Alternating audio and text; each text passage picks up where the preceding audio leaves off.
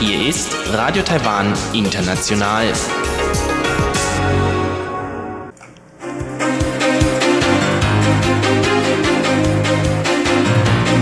Hier ist Radio Taiwan International mit den Tagesnachrichten vom Freitag, den 15. November 2019. Die Schlagzeilen. Präsidentin Tsai, China soll die Hongkong gegenüber gemachten Zusagen einhalten. Berufliche Diskriminierung von Älteren nun strafbar. Und das Wahlkampfteam von Han Goryu, Gerüchte über Immobiliengeschäfte Han Goryus nicht zutreffend. Und nun die Meldungen im Einzelnen.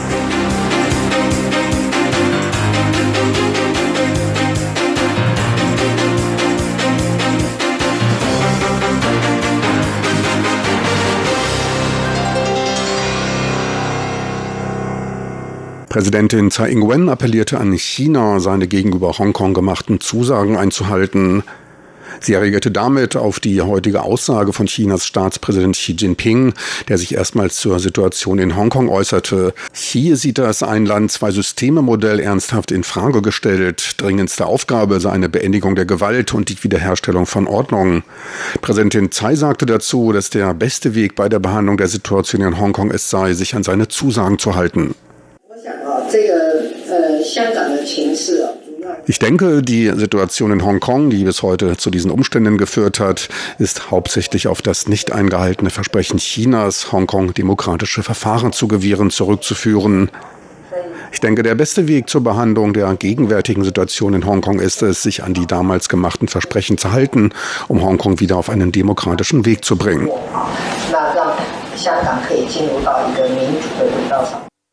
In Taiwan bestehe ein parteiübergreifender Konsens bei der Unterstützung der Demokratiebewegung in Hongkong. Die Bürger Taiwans legten großen Wert auf ihre eigene Demokratie und Freiheit und unterstützten die Bestrebungen der Hongkonger dafür. Das Parlament verabschiedete heute eine Gesetzesänderung zum Schutze von älteren Angestellten oder Jobbewerbern vor Diskriminierung.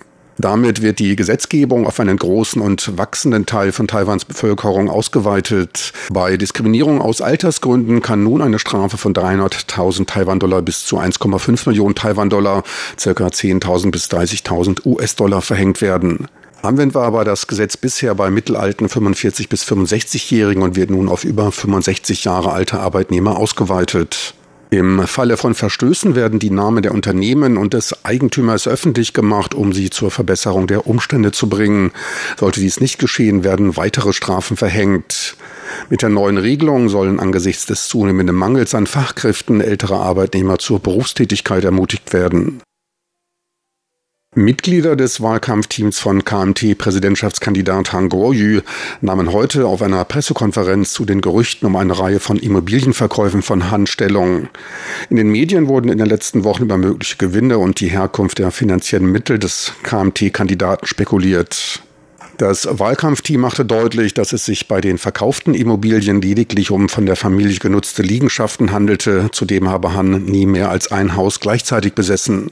Diverse Immobilien wurden mit Verlust verkauft. Beim Wohnungskauf 2007 profitierte er, wie alle Taiwaner, von einem sich danach rapide entwickelnden Wohnungsmarkt. Alle Transaktionen seien legal verlaufen. Im Gegenzug forderte Han Goryu Präsidentin Tsai Ing-wen auf, Aufschluss über die von ihrer Familie gehaltenen Immobilien zu geben. Die Nationale Kommunikationskommission NCC hat den Verkauf dreier Smartphone-Modelle des chinesischen Herstellers Huawei Technologies verboten. Grund dafür ist die Namensänderung von Taiwan. Nach einem Software-Update wird Taiwan nun in der Rubrik Kontakte und der Zeitzone als Taiwan-China bezeichnet. Das NCC sieht darin einen Verstoß gegen Taiwans Souveränität und Integrität. Sollte das Anliegen nicht gelöst werden, könnte das zurzeit temporäre Verkaufsverbot dauerhaft werden, so das NCC. Taiwans große Telekommunikationsbetreiber wurden aufgerufen, die betroffenen Huawei-Modelle vorerst aus den Regalen zu nehmen. Taiwans Huawei-Vertreiber gab an, Huawei darüber informiert zu haben. Eine zügige Korrektur wurde bereits zugesagt. Das am Donnerstag in Taiwan vorgestellte neue Flaggschiff Huaweis, das Mate 30, weist diese Mängel nicht auf. Im südlichen Ableger des Nationalen Palastmuseums in Jiai wurde am heutigen Freitag eine Ausstellung von Masken aus aller Welt eröffnet.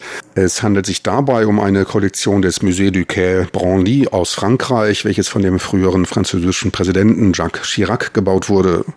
Ausgestellt werden 100 klassische Masken aus Afrika, Asien, Nord- und Südamerika und Ozeanien, die seit 2008 auf einer Welttournee sind und nun erstmals nach Taiwan kommen. Es ist die repräsentativste Maskendarstellung aus vier Kontinenten. Titel der Ausstellung ist Masken Schönheit der Geister. Traditionelle und neuere Meisterwerke zeigen den Besuchern die Darstellung von Gottheiten und Geistern aus verschiedenen Kulturräumen. Die Ausstellung wird bis zum 1. März laufen.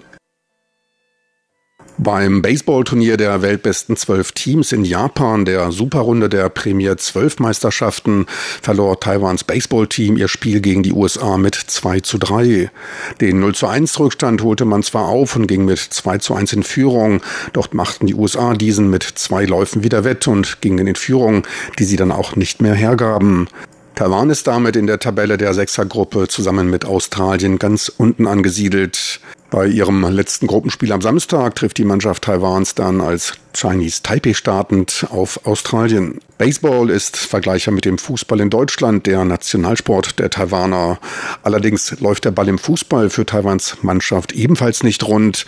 Bei der Qualifikation für die Weltmeisterschaften 2022 setzte es gegen Kuwait eine saftige 9 zu 0 Niederlage. Ein Tor schoss Taiwan ebenfalls allerdings ins Falsche. Die Höhe der Niederlage ist etwas überraschend, da man gegen ein in der FIFA-Weltrangliste schwächer platziertes Team antrat. Taiwan ist zurzeit die Nummer 130 der Welt, Kuwait rangiert auf Platz 156. Dabei verlief die erste Halbzeit noch halbwegs ausgeglichen. Angesichts des 2 zu 0 für Kuwait kurz vor Ende der ersten Halbzeit ging man dann sehr offensiv in die zweite Hälfte und rannte dabei ins offene Messer. Die Defensive wurde zu sehr vernachlässigt, die Gegentreffer fielen dann im 5-Minuten-Takt. Taiwan belegt nun nach vier Niederlagen und 2 zu 20 Toren in der zweiten Qualifikationsrunde den letzten Platz in der Gruppe. Und nun zum Börsengeschehen. Heute sorgte aufkeimende Hoffnung über den Abschluss eines Abkommens im US-China-Handelsstreit für steigende Kurse. Der Aktienindex TAIEX notierte am Freitag um 75 Punkte oder 0,7 Prozent höher und ging nach Umsätzen von 4,3 Milliarden US-Dollar bei 11.525 Punkten aus dem Markt. Am Devisenmarkt notierte der US-Dollar bei 30,53 Taiwan-Dollar, der Euro bei 33,60 Taiwan-Dollar. Und nun zur Wettervorhersage für Samstag, den 16. November 2019.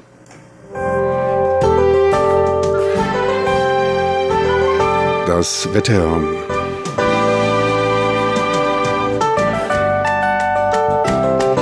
In der Nacht zum Samstag zeigt sich der Himmel landesweit meist klar und es bleibt trocken. In Teilen des Nordens und Zentral-Taiwans kann es mit 16 Grad aber recht kühl werden. Im Süden sinken die Temperaturen teils bis auf 19 Grad Celsius.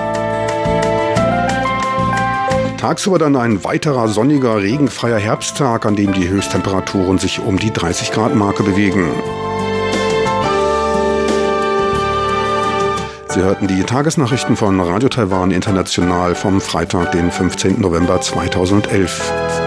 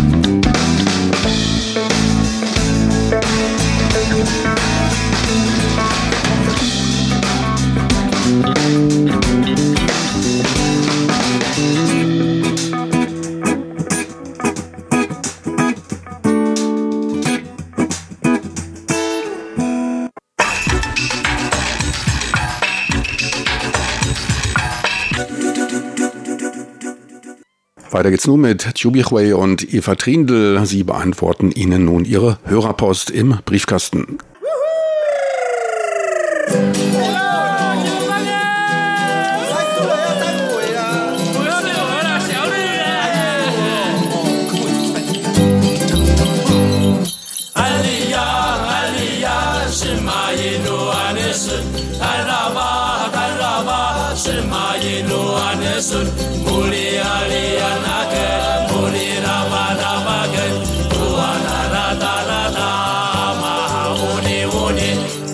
Herzlich willkommen, liebe Hörerinnen und Hörer, zum Hörerbriefkasten auf Radio Taiwan International heute am Freitag, dem 15. November 2019. Im Studio begrüßen Sie ganz herzlich Chobi Hui und Eva Trindl. Wir wollen heute auf Ihre Post eingehen, Fragen beantworten. Wir haben auch noch Fragen, die schon etwas liegen geblieben sind. Die wollen wir dann auch noch beantworten. Franz Schanzer hat uns eine Menge Empfangsberichte geschickt und er schreibt, ich bin seit 1971 bei der Freiwilligen Feuerwehr in unserem Ort Mitglied. Bei uns am Land gibt es nur freiwillige Feuerwehren, die für die Feuerbekämpfung und den Katastrophenschutz zuständig sind. Die Mitglieder sind freiwillige Mitarbeiter, nur in den Großstädten gibt es Berufsfeuerwehren. Wie ist das in Taiwan? Gibt es dort auch freiwillige Feuerwehren oder nur Berufsfeuerwehren? Es gibt auch freiwillige Feuerwehrleute. Außerdem, wie in den meisten Gesellschaften oder Ländern, Feuerwehrleute werden wirklich sehr respektiert. Ich kann mich noch daran erinnern, als mein Sohn noch klein war, Feuerwehrmann zu werden, war sowieso sein Traumberuf gewesen und jetzt hat er wohl seinen Wunsch geändert, aber immerhin Feuerwehrmänner erfreut sich in dieser Gesellschaft wirklich eine Beliebtheit. Er kann ja immer noch zur Freiwilligen Feuerwehr gehen, genau. wenn er wieder in Taiwan wohnt. Es gibt einige Voraussetzungen, natürlich äh, bestimmte Eignung, was körperliche und gesundheitliche Eignung angeht. Man muss 20 Jahre alt sein. Einige Ausbildung. Man muss bekommen? natürlich, wenn man genommen wird, dann ein Training absolvieren und man muss vor Ort wohnen.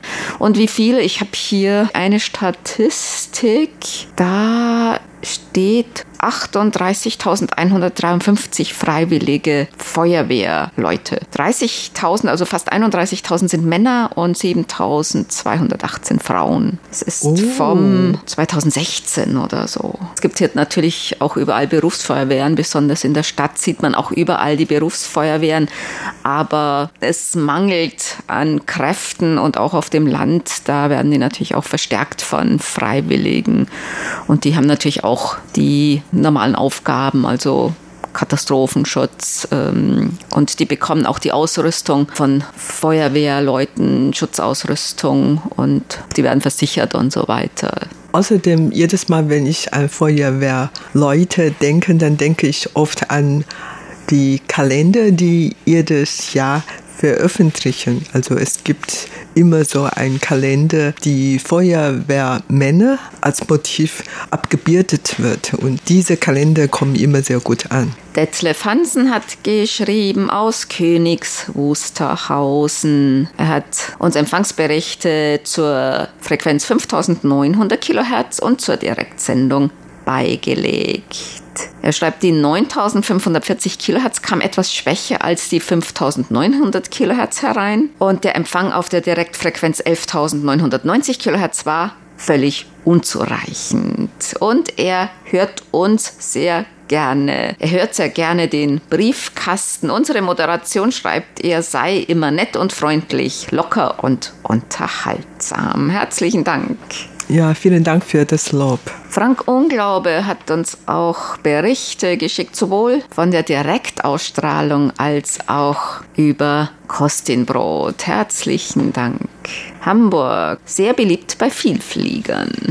Eine Karte. Ja, auch vielen Dank für diese schöne Karte. Robert Dübler hat geschrieben aus Mühlen-Eichsen. Er hat uns Empfangsberichte beigelegt und er hat auch unter anderem die Nachricht gehört über den Abbruch der diplomatischen Beziehungen zu den Salomonen und hat uns da auch einen Ausschnitt aufgeklebt, ein Zeitungsausschnitt und er schreibt, das war sogar Thema in der deutschen Tagespresse. Ja, vielen Dank für diesen Zeitungsausschnitt. Und es tut uns natürlich sehr leid, dass wir eine diplomatische Verbündete mehr verloren, also überhaupt in den letzten drei Jahren haben wir schon sieben verloren. Und wir hoffen natürlich, dann irgendwann mal diese Trend gestoppt werden könnte.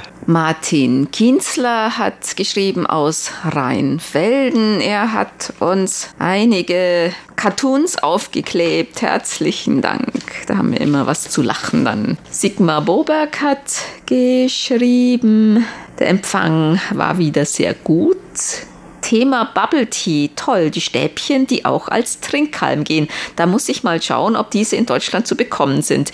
Ich weiß nicht, das hat mein Kursleiter selbst gemacht, ob man das kaufen kann. Also auf alle Fälle ist es eine Eigenproduktion von meinem Kursleiter.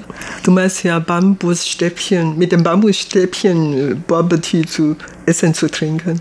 Also das sind Stäbchen, die halt innen hohl sind und die, die sind auch ein bisschen oh. abgeflacht mhm. vorne. Das heißt, wenn man zwei hat, dann kann man die sowohl als Stäbchen benutzen als auch als Trinkhalm. Okay. Und ich habe eben zwei und das kann ich dann wirklich als Stäbchen und als Trinkhalm benutzen. Das ist ganz praktisch. Mhm. Und ich habe dann auch noch dickere, hat auch mein Kursleiter gemacht. Das sind da wirklich Bambusstäbchen, die innen hohl sind und kleinere Perlen könnte man da schon durchsaugen, größere nicht. Und er schreibt noch, sorry, ich hatte nicht an die Größe der Blasen gedacht. Wir selbst haben nun Strohhalme aus Kunststoff, die gewaschen werden und wiederverwendbar sind. Klaus Irgang hat eine Frage zu den Frauen. Er hat im Fernsehsender Phoenix eine Dokumentation, die Freiheitskämpfe der Frauen, 100 Jahre Frauenwahlrecht gesehen.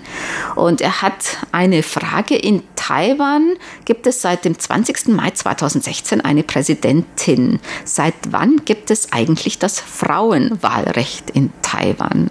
In Taiwan dürfen Frauen eigentlich immer schon wählen, ne? seit ja. es Wahlen gibt. gibt. Ja, genau. Und wie viele Frauen sind in Taiwan in der Regierung? Wie hoch ist der prozentuale Anteil? Also in der Regierung sind im Moment eigentlich gar nicht so viele Frauen. Nämlich im Kabinett sind Premierminister und Vizemänner und Minister ohne Geschäftsbereich, neun Männer, zwei Frauen. Und bei den Ministern und Leitern der Kabinettskommissionen sind eigentlich nur vier Frauen im Moment. Das ist die Arbeitsministerin, Kulturministerin, das ist die Vorsitzende der Kabinettskommission für Landesentwicklung. Die hat aber auch also ist auch Ministerin ohne Geschäftsbereich. Und dann noch die Vorsitzende der Kommission für fairen Handel und für Vergangenheitsaufarbeitung. Das sind auch Frauen. Und dann die stellvertretende Generalsekretärin des Kabinetts ist auch eine Frau. Also im Moment weniger Frauen. Im Parlament ist der Anteil der Sitze 38,05 Prozent. Und diese Anzahl ist im Vergleich zu anderen Nachbarländern in Asien recht hoch.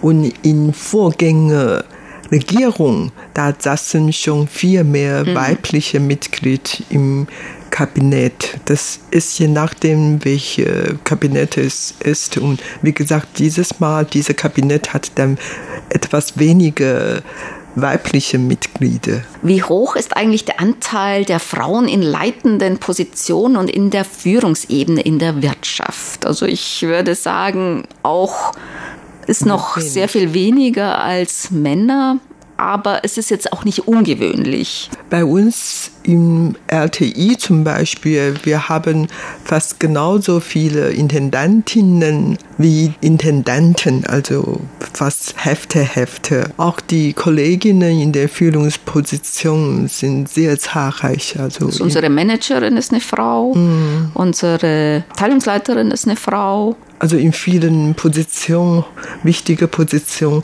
aber nicht nur bei uns in Medien, sondern überhaupt in viele Organisationen, Behörden und so gibt es eigentlich schon relativ viele Frauen, die in hohen Positionen sind, aber dann im Vergleich zu Norwegen oder Schweden wahrscheinlich mhm. weniger. Und oft auch welche Bereiche das sind. Zum genau. Beispiel in Schulen, Bildung oder so sind, ist der Frauenanteil sehr hoch. Also es kommt auch immer auf die Bereiche an.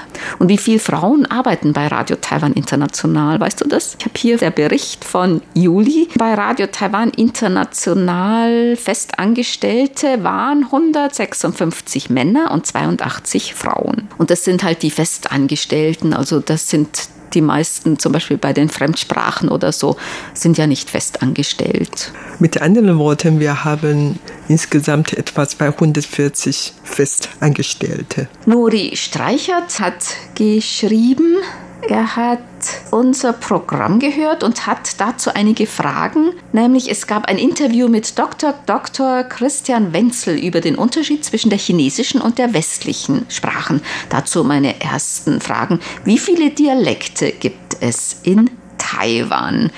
Dialekte, hier wird gesprochen, also Hochchinesisch, Mandarin, dann Minan, das ist ein chinesischer Dialekt, der aus Südostchina kommt, aus der Provinz Fujian. Da kamen die meisten Einwanderer her und das hat sich dann weiterentwickelt. Man nennt es auch oft Taiwanisch oder Taiwan-Dialekt.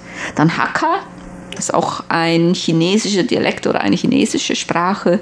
Dann gibt es noch Ureinwohnersprachen. Es gibt 16 verschiedene Völker und die sprechen alle verschiedene Sprachen. Das sind aber keine chinesischen Dialekte, sondern austronesische Sprachen. Und die verschiedenen Völker, die haben auch wieder unterschiedliche Dialekte. Das heißt zum Beispiel die Ureinwohner Amis, die sprechen Amis, aber es gibt verschiedene Unterdialekte, die sich teilweise auch wieder sehr unterscheiden. Aber sie können sich normalerweise untereinander verständigen, aber verschiedene Wort Wahl oder Aussprache oder so. Ja, genau. Also 1949 ist die Kuomintang-Regierung nach Taiwan geflüchtet und mit der Regierung sind sehr viele Soldaten oder überhaupt Leute aus Westchina nach Taiwan mitgekommen, die aus verschiedenen Provinzen Chinas nach Taiwan gekommen sind und dann Sprachen sprechen später auch in Taiwan ihre Dialekten. Und als ich noch klein war, da konnte ich damals noch einige verschiedene Dialekte aus China hören, zum Beispiel Shandong-Dialekte oder Jiangsu oder was auch immer. Da wurde auch hier in Taiwan damals sehr viel gesprochen, aber nach so vielen Jahren, dann sprechen kaum noch jemand äh, Dialekte von diesen.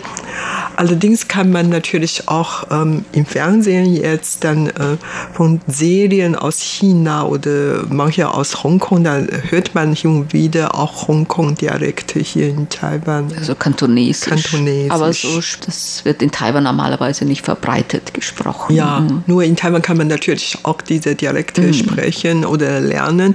Meine Tochter hat auch ein bisschen einige Semester Hongkong-Dialekt gelernt als also Kantonesisch. Kantonesisch, weil sie ein halbes Jahr in Hongkong studiert hat und bevor sie nach Hongkong ging, hat sie an der Uni ein mhm. bisschen gelernt. Und kann man alle diese Dialekte mit den Schriftzeichen nutzen? Wie viele Schriftzeichen gibt es insgesamt und kann man sich so viele Zeichen alle merken, wie viele Zeichen es gibt? Hm. Das ist schwer zu sagen. Also es gibt wahrscheinlich insgesamt, soweit ich gehört habe, 30.000 Zeichen, chinesische Zeichen. Aber für Alltag, für den Alltag braucht man eigentlich ähm, nur 3000 chinesische Schriftzeichen. Als Akademiker, dann kennt man wahrscheinlich ähm, 10.000, maximal 10.000 chinesischen Zeichen. Oder, ja, also oder noch mehr 5000 oder so kommt man schon gut. Passiv und aktiv ist es auch oft verschieden, ne? weil viele, die können die zwar lesen, aber nicht mehr jetzt aktiv schreiben weil man die einfach nicht oft gebraucht. Und das handelt sich um chinesische Schrift. Und wie wir vorhin gesagt haben, es gibt ja hier noch 16 Ureinwohnervölker und die Ureinwohner haben zwar verschiedene Sprachen, allerdings die haben keine eigene Schrift. Also ursprünglich gab es da keine Schrift. Das wird halt jetzt auch romanisiert einfach. Da hat man eben eine ja, Schrift auch erfunden dafür. Und Taiwanisch oder Minan und Hakka, kann man das mit Schriftzeichen schreiben? Ja, kann man schon, kann man schon. Nur ähm, es ist nicht so selbstverständlich. Man braucht ein bisschen üben. Aber ich denke, solange man ein bisschen geübt hat, kann man schon die schreiben. Ja, das ist Aber man muss dann auch wissen, wie man das ausspricht. Oder? Ja, genau, natürlich. Ich habe zum Beispiel manchmal, wenn ich etwas auf Chinesisch lese und das macht für mich keinen richtigen Sinn, oder ich denke, das ist aber komisch und ich frage dann und dann sagen die dann, ach, das muss man auf Taiwanisch aussprechen oder so und dann heißt das so und so. Ja, und genau. dann macht es auch Sinn, ja. Unsere Kollegen, Kolleginnen in äh, Taiwan Sprachegruppe zum Beispiel, die können wirklich damit ganz normale chinesische Manuskript ins Studio gehen und die Meldungen vom Chinesisch einfach vorlesen. Dann auf äh, aufnehmen. Ja, das Minan ist überhaupt kein oder auf Hacker dann genau. auch. Aber da muss man schon ein bisschen geübt sein. Wie gesagt, ja. Das kann Und die Zeichen, das Gute ist eben, egal ob man jetzt Minan spricht oder welchen Dialekt auch immer, solange man Chinesisch schreiben kann, kann man sich auch verständigen mit den Schriftzeichen. Und ob die Schriftzeichen mit den japanischen und koreanischen und anderen asiatischen Schriftzeichen verwandt sind. In Japan gibt es ja auch chinesische Schriftzeichen. Die haben jetzt eine Lautschrift und auch chinesische Schriftzeichen. Also in Japan zum Beispiel gibt es drei verschiedene Systeme und die chinesischen Zeichen, manchmal haben die ein wenig eine andere Bedeutung oder werden anders genutzt als jetzt zum Beispiel in Taiwan oder in China im Chinesischen. Das kann ich wirklich dann bestätigen. Oft waren wir in Japan und konnten mit den Leuten dort nicht sich verständigen, weil die meisten von denen nicht kein Englisch sprechen können. Und dann ähm, versuchten wir natürlich immer zuerst mal auf Englisch zu sprechen und so. Wenn das nicht geht, dann werden wir oft auch niederschreiben, obwohl manche Wörter nicht die selber Bedeutung hat, aber irgendwie, dann kann man sich hm. natürlich schon verständigen. Das ist wirklich ganz bequem ja. für uns, dass man in Japan, wenn man in Japan, wenn man nicht Englisch miteinander verständigen kann, dann kann man noch hm. Äh, chinesische Zeichen schreiben. Und auch in Japan, da kann man eben vieles lesen, also so grundsätzliche Sachen wie jetzt Eingang, Ausgang oder so, auch wenn man nicht Japanisch kann. Wenn man die chinesischen Schriftzeichen kennt, dann kann man die lesen, so einfache Sachen. Zum Beispiel Ausgang, Eingang, Gang oder hochgehen oder runtergehen mhm. und so links, rechts und so weiter. Oder man kann sich auch Ortschaften oder wenn man mit der U-Bahn fährt, bestimmte Haltestellen einfach viel einfacher merken, weil man kann das zwar auf Japanisch nicht aussprechen, aber das sind auch chinesische Zeichen. Von daher ist einem das sehr schnell vertraut. Dann kommen wir zu unseren Geburtstagsglückwünschen für heute. Bernd Zeiser aus Ortenau hat geschrieben, er möchte gerne heute ganz herzlich zum Geburtstag beglückwünschen Christine Pries in Lorsch, Rolf Endres in Taunusstein, Klaus Huber in Bad Griesbach, Johann Roff in Mülheim, Werner Spinnehörn in Frankfurt, Wolf Lutz Kabisch in Malschwitz, Gottfried Egger in Bad Reichenhall, Astrid Ibro in Tirana, die beiden RTI-Hörerclub Ottenau-Mitglieder Franz Schanzer in Schrems und Marco Hommel in Groß-Röhrsdorf für die gute Zusammenarbeit und zuverlässige Unterstützung unseres RTI-Hörerclubs Ottenau Ottenau möchte ich mich an dieser Stelle insbesondere bei unserem RTI Hörerclub Ottenau Ehrenmitglied und AGDX-Vorsitzenden sowie WWDXC-Vorstand Michael Bethke in Bad Homburg und auch bei RTI Hörerclub Ottenau-Mitglied Olaf Mertens in Wetzlar herzlich bedanken und auch auf Olafs hörenswerte DX-Beiträge jeden dritten Samstag im Monat, also auch morgen am 16. November wieder bei der Andenstimme von Radio HCJB hinweisen. Den Glückwünschen schließen wir uns an. Das war's für heute in unserem Briefkasten. Vielen Dank fürs Zuhören. Am Mikrofon verabschieden sich Chobi Hui und Eva Trindl. Meine lieben Zuhörer, unser Programm vom Freitag neigt sich dem Ende zu. Mir bleibt noch darauf zu verweisen, dass diese Sendung als auch andere online abgerufen werden können. Einfach in Ihren Browser de.rti.org.ti eintippen. So viel für heute. Besten Dank fürs Interesse. Ein wunderschönes Wochenende wünscht Ihnen Ihr Team von Radio Taiwan International.